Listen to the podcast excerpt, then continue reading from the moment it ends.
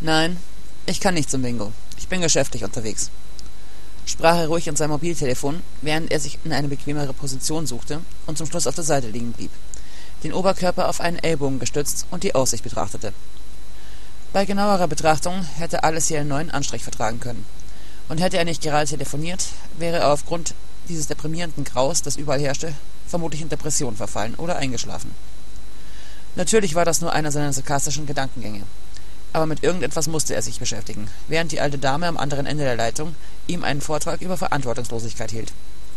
Seine Aufmerksamkeit wurde durch das Auftauchen seines Geschäftstermins vom Telefonat abgelenkt und er murmelte eine kurze Entschuldigung in das Mobiltelefon, bevor er auflegte und es sich in die hintere Hosentasche schob. Er wechselte seine Position von der Seite liegend auf den Bauch, stützte sich mit den Unterarmen ab und nickte, um seinen Geschäftstermin zu begrüßen, auch wenn dieser das nicht sehen konnte. Sein Termin goss sich ein Glas Scotch ein und er wartete, bis der Mann sich gesetzt hatte, bevor es klickte und er im Sessel zusammensank, während ihm ein dünnes Blutrinsal aus der Stirn über das Gesicht lief. Sofort waren Sicherheitsleute bei seinem Geschäftstermin und hektische Anweisungen wurden verteilt, während er aufstand, sein Scharfschützengewehr zusammenpackte und sich schnellen Schrittes durch die Tür zum Treppenhaus verzog und die Treppen nach unten lief. Im Erdgeschoss angekommen, änderte er die Richtung, als er Männer in schwarzen Anzügen vor der Tür stehen sah und bog stattdessen in Richtung Tiefgarage ab, die er betrat, nachdem er kurz nach rechts und links gesehen hatte. Er war sich der Überwachungskameras bewusst, doch seine Sorge über eine Aufdeckung seiner Identität war gering. Sein Gesicht war durch eine Baseballcap und die große Sonnenbrille so gut wie unkenntlich, und das Einzige, das ihn verraten konnte, war sein Markenzeichen, das er stets am Körper trug, das aber durch das weite weiße T-Shirt verdeckt wurde. Auch wenn sein Markenzeichen nicht sichtbar war, würde jeder in diesem Milieu wissen, wer ihren geliebten Außenminister getötet hatte, denn seine Handschrift war einfach unverkennbar und nicht zu imitieren. Er schob eine Hand in seine Hosentasche und fischte den Autoschlüssel heraus, bevor er die Zentralverriegelung öffnete, das Gewehr auf die Rückbank warf und sich hinter das Lenkrad setzte. Die Tür war noch nicht richtig zu, als der Alarm losging und er hinter seiner Sonnenbrille mit den Augen rollte, während er den Motor startete und das Gaspedal durchdrückte, als Sicherheitsbeamte die Tiefgarage stürmten. Das Knallen von Schüssen hallte von den Wänden wieder, und er duckte sich zur Seite weg, als eine Kugel die Heckscheibe seines Wagens durchschlug, bevor er um die Ecke zur Auffahrt bog und diese hinauffuhr, nur um von dort direkt auf die belebte Straße von Pyongyang abzubiegen. Sein Blick wanderte zum Rückspiegel, in dem er sehen konnte, wie ihm einige schwarze Wagen aus der Tiefgarage folgten, was ihn dazu veranlasste, einige Autos zu überholen und an der nächsten Kreuzung scharf rechts abzubiegen. Seine Finger hutschten über den Touchscreen seines Handys, bevor er dieses in die Freisprechinrichtung des Mietwagens steckte. Nach dem zweiten Läuten wurde am anderen Ende abgehoben und geschwiegen. Ich bin's. Mission complete. Gut. Komm sofort zurück, antwortete die tiefe Männerstimme nach einem kurzen Schweigen. Verstanden, antwortete er, bevor er die Verbindung unterbrach und scharf links abbog, während er seine geliebte silberne Desert Eagle aus der Halterung zog und sie entsicherte, nur um kurz darauf wieder abzubiegen. Sein Weg und der seiner Verfolger führte ihn zu einem stillgelegten kleinen Flughafen außerhalb der Hauptstadt von Nordkorea. Er schnappte sich sein Gewehr von der Rückbank und ließ den Wagen stehen, ehe es sich in die Schatten der verteilten und leerstehenden Container verzog und dort verharrte. Das kleine Flugzeug mit dem Piloten wartete auf der anderen Seite der Halle. Um zu diesem zu kommen, ohne gesehen zu werden oder Schaden zu erleiden, war es nötig, seine Verfolger auszuschalten, auch wenn er rein rechnerisch gesehen keine Chance hatte. Sie waren unleugbar in der Überzahl, und er war allein. Doch ihm machte es nichts aus, allein zu sein, da er immer allein operierte und seine Aufträge ausführte. Sein Auftrag, den Außenminister von Nordkorea auszuschalten, war für ihn nicht überraschend gekommen. Nicht, nachdem die Nordkorea vor fast acht Wochen versucht hatten, die Präsidentin von Südkorea ermorden zu lassen. Wer der Attentäter gewesen war, entzog sich seiner Kenntnis. Und auch der aller anderen. Denn obwohl derjenige wohl offensichtlich von den Kugeln getroffen worden war, die verzweifelte Sicherheitsbeamte durch die Tür geschossen hatten, war von einer Leiche weit und breit keine Spur. Er selbst war zu diesem Zeitpunkt erst von einem Auftrag zurückgekehrt und hatte aufgrund des großen Polizeiaufwands den Hintereingang benutzen müssen, wo er auch prompt in einer Blutlache gestanden war die dem dort liegenden Sicherheitschef zuzuschreiben war.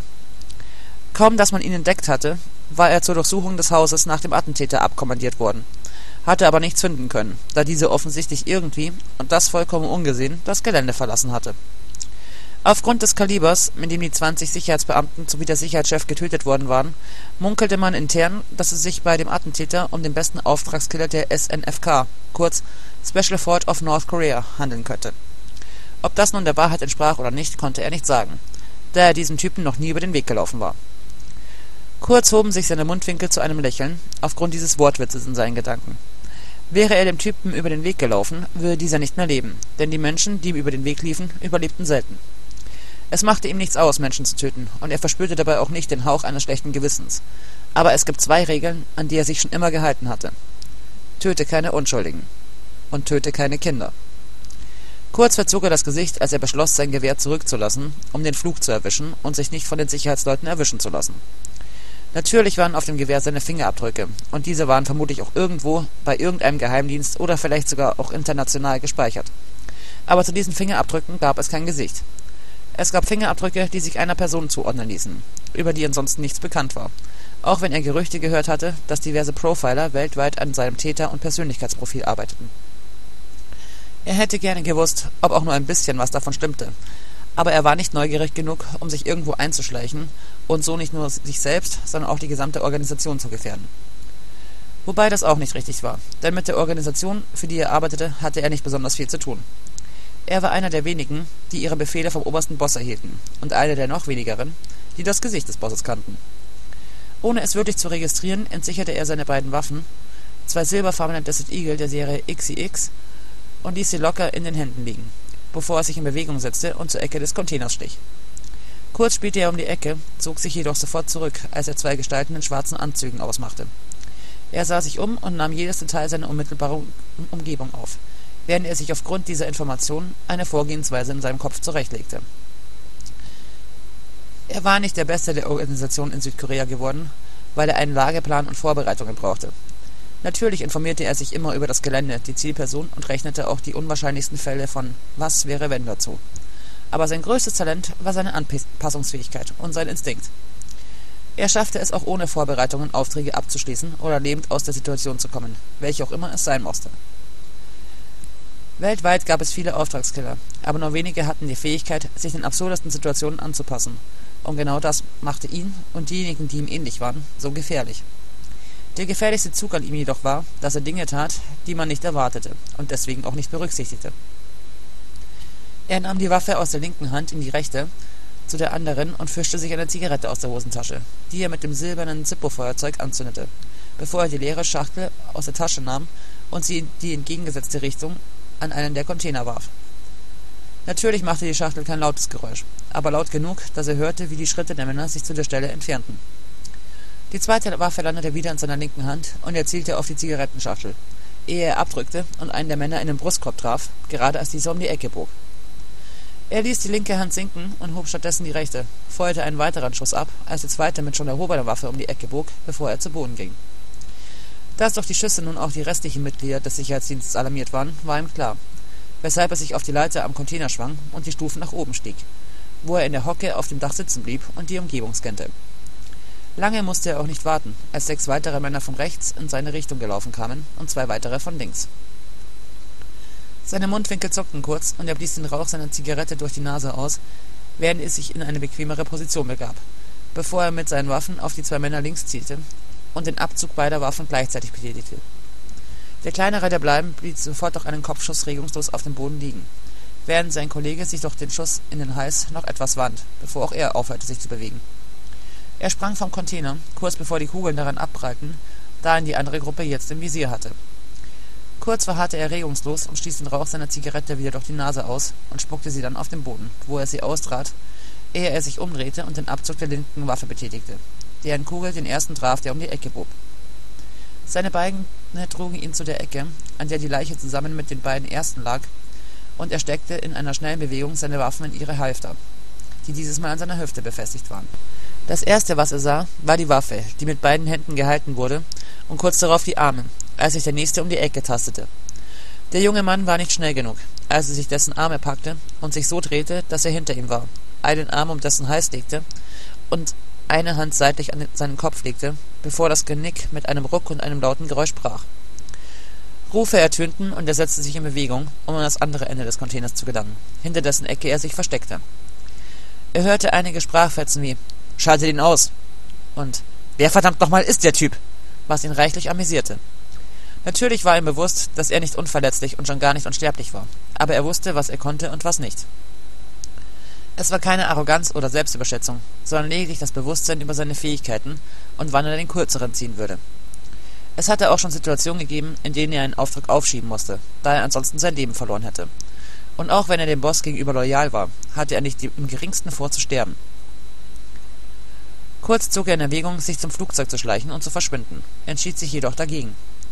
Eine Wahrscheinlichkeit war, dass die Männer das Motorengeräusch definitiv hören würden und versuchten, auf das kleine Flugzeug zu schießen. Zwar hatte er bis jetzt nur normale Handfeuerwaffen bei ihnen bemerkt, aber er war sich nicht zu 100% sicher, dass sie nicht etwas hatten, das nicht so ein kleines Flugzeug vom Himmel holen konnte. Er drückte sich mehr an die Wand des Containers, als er Schritte hörte, die sich ihm näherten, und zog möglichst leise die Waffe aus dem rechten Halfter, die immer noch entsichert war. Einer seiner Ausbilder hatte ihn früher für verrückt erklärt, mit ungesicherten Waffen am Körper herumzulaufen. Aber es war eine Angewohnheit, die er immer an den Tag legte, wenn er während einem Auftrag oder einer Verfolgungsjagd seine Waffen kurzzeitig wegstecken musste. Im Moment empfand er es als praktisch, sie nicht extra entsichern und somit ein Geräusch von sich geben zu müssen. Auch wenn es gut sein konnte, dass er sich irgendwann einmal aus Versehen selbst in den Oberschenkel oder sonst wohin schoss. Er spannte seine Muskeln an und sah in die Mündung einer Waffe, als einer der Sicherheitsleute um die Ecke bog. Instinktiv duckte er sich weg, als der erste Schuss fiel, und schnappte sich das Handgelenk des Mannes, bevor er es mit voller Wucht gegen sein Knie schlug, es somit brach und dem Mann die Waffe aus der Hand fiel, während er einen Schrei von sich gab. Er verzog das Gesicht aufgrund der Tatsache, dass nun jeder wusste, wo er war, und drehte dem Mann den Arm auf den Rücken, ehe er sich hinter ihm versteckte. Seine Entscheidung war aus einem Bauchgefühl oder vielleicht auch Instinkt entstanden. Aber gerade rechtzeitig, bevor der Sicherheitsmann von den Kugeln seiner Kollegen durchschlagen wurde. Mit einem angewiderten Laut, da das Blut des Mannes auf sein Shirt gespritzt war, ließ er den leblosen Körper fallen und betätigte den Abzug seiner Waffe, während er im selben Moment die Waffe zu seiner Linken zog. Kurz darauf wog die Stelle schwer, nachdem zuvor laute Schüsse gefallen waren. Er war dabei, sich umzudrehen und den Weg zum Flugzeug anzuschlagen, als er sich noch einmal umdrehte und die Leichen am Boden betrachtete. Die zwei von links, zusammen mit den zwei von rechts und den drei, die hier lagen, machte sieben. Er bemerkte einen Schatten auf dem Boden und sein Kopf hob sich ruckartig nach oben, ehe er zur Seite sprang, um dem Schuss des letzten Mannes auszuweichen, der ihn trotzdem am rechten Unterarm streifte, weshalb er zusammenzuckte. Er drückte sich so eng an die Wand, wie er nur konnte, um den Schüssen zu entkommen, während er die Zähne zusammenbiss und sich im Stillen dafür verfluchte, nicht genau mitgezählt zu haben. Natürlich konnte er es auf die Übermüdung schieben, auf den Zuckermangel und auch darauf, dass er gute vier Stunden damit zugebracht hatte, auf einer Dachterrasse zu liegen. Aber am Ende hatte er einfach nicht richtig mitgezählt. Oder eher überhaupt nicht. Ein Geräusch ließ ihn aufhorchen, den Atem anhalten, um besser zu hören. Dem Geräusch nach zu urteilen, lud der Mann seine Waffe nach, da er alle Kugeln bereits verprasst hatte, was ihn selbst zu einer Kurzschlussreaktion verleitete, die jeder seiner Kollegen vermutlich mit Kopfschütteln oder Verwünschungen kommentiert hätte. Er sprang nach vorne, wo er auf dem Bauch landete, ehe er sich schnell auf den Rücken rollte und seine linke Waffe hob. Eine Kugel sauste knapp an seinem Kopf vorbei, prallte am Asphalt ab, von dem sich ein paar Splitter lösten und ihm die Wange zerkratzten, bevor er schoss und der Schütze kopfüber vom Container fiel. Sein Blick glitt zum Himmel und er blieb noch eine Weile liegen, bevor er wieder auf die Beine kam, seine Waffe wegsteckte und sich den Dreck von der Hose klopfte, ehe er sich in Bewegung setzte und sich neben die Leiche des letzten Schützen kniete, um seine andere Waffe aufzuheben, die er fallen gelassen hatte, als er getroffen wurde. Er steckte sie weg und zog sein Shirt über die Halfter, ehe er sich wieder in Bewegung setzte, seine Cap gerade rückte und dann die Hände in den Hosentaschen vergrub. Er bestieg das kleine Flugzeug und ignorierte den erschrockenen Blick des Piloten, der das Blut an seiner Kleidung bemerkte. Nachdem er sich auf einen der Sitze hatte fallen lassen, lehnte er sich zurück, legte den Kopf in den Nacken und schloss die Augen. Der Weg des Flugzeugs führte zu einem kleinen Flughafen, der sich auf demselben Gelände befand wie eine riesige Villa, deren Umgebung mit den exotischsten Pflanzen gesäumt war. Er verstand zwar absolut nichts von Pflanzen und schaffte es nicht einmal, einen Kaktus am Leben zu erhalten, aber sogar er wusste, dass einige dieser Pflanzen entweder giftig oder ein Vermögen wert waren. Oder eben beides. Es ruckelte etwas, als das Flugzeug auf der Landebahn aufkam und abbremste. Als es endlich stillstand, stand er auf und sprang die Treppen nach unten, bevor er in Richtung Villa ging und sich nebenbei eine Zigarette anzündete. Er passierte den Rosengarten mit dem riesigen Pavillon aus Holz und bog dann auf den schmalen Weg ab, der mit teuren Steinen in rötlicher Färbung gepflastert war, während er die Blicke der Gärtner und der anderen Angestellten ignorierte. Es traute sich sowieso niemand, ihn anzusprechen und auf seine momentane Erscheinung hinzuweisen, weshalb er dem Weg rauchend weiterfolgte und am Ende die Stufen zu einer ausladenden Terrasse nach oben stieg, an deren Rand ein großer Pool grenzte und bronzefarbene Liegestühle die eine Seite des Pools flankierten. Auf einem der Stühle lag eine junge Frau in einem engen und weißen Bikini, der sich perfekt von ihrer braungebrannten Haut abhob. Sein flüchtiger Blick wich von ihr zur Terrassentür, auf die er zuhielt, um in die Villa zu kommen, ohne den Vordereingang benutzen zu müssen. Nicht nur, dass er nicht mit blutiger Kleidung gesehen werden wollte, er wollte ebenso vermeiden, dass Fragen auftauchten, wer er überhaupt war. Er betrat die Villa und ging durch den Raum hindurch auf den Flur, auf dem er kurz nach links und rechts blickte, auch wenn er genau wusste, dass sich in diesem Teil der Villa nur ausgewähltes Personal herumtreiben durfte. Aber er kannte die Neugier mancher Leute und war deshalb vorsichtig. Nachdem er sich vergewissert hatte, dass er allein war, schritt er den Flur entlang und klopfte an dessen Ende an eine dunkelbraune Doppeltür aus schwerem Holz und gab ein Ich bin's von sich, ehe er wartete. Herein, antwortete eine tiefe Männerstimme. Er drückte die Klicke nach unten und öffnete die Tür, bevor er hindurchtrat und sie hinter sich schloss, ehe er stehen blieb und den Mann hinter dem Schreibtisch betrachtete.